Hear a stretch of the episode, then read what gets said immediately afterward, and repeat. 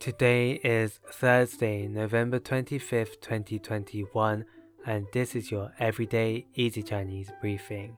大家好，我是林老师, and in under 5 minutes every weekday, you'll learn a new word and how to use this word correctly in phrases and sentences.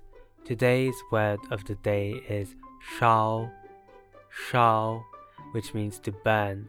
Let's practice by making different words phrases and sentences with shao. The first word is fa shao, fa shao, which means fever. A way of using it in a sentence is 他今天发烧了。他今天发烧了。He had a fever today.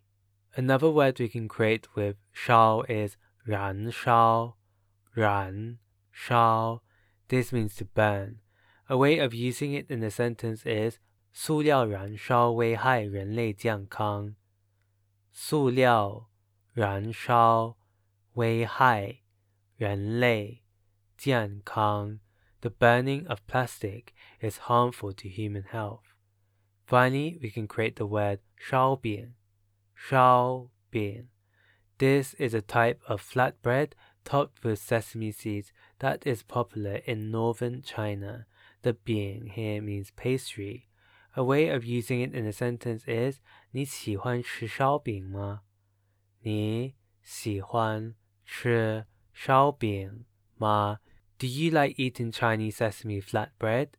Today we looked at the word shao, which means to burn. We created other words using it, which are fa shao, fever, ran shao to ban, and shao bing Chinese sesame flatbread.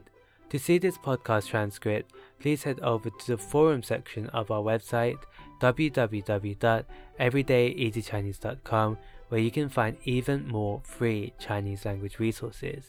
See you again soon for more practice.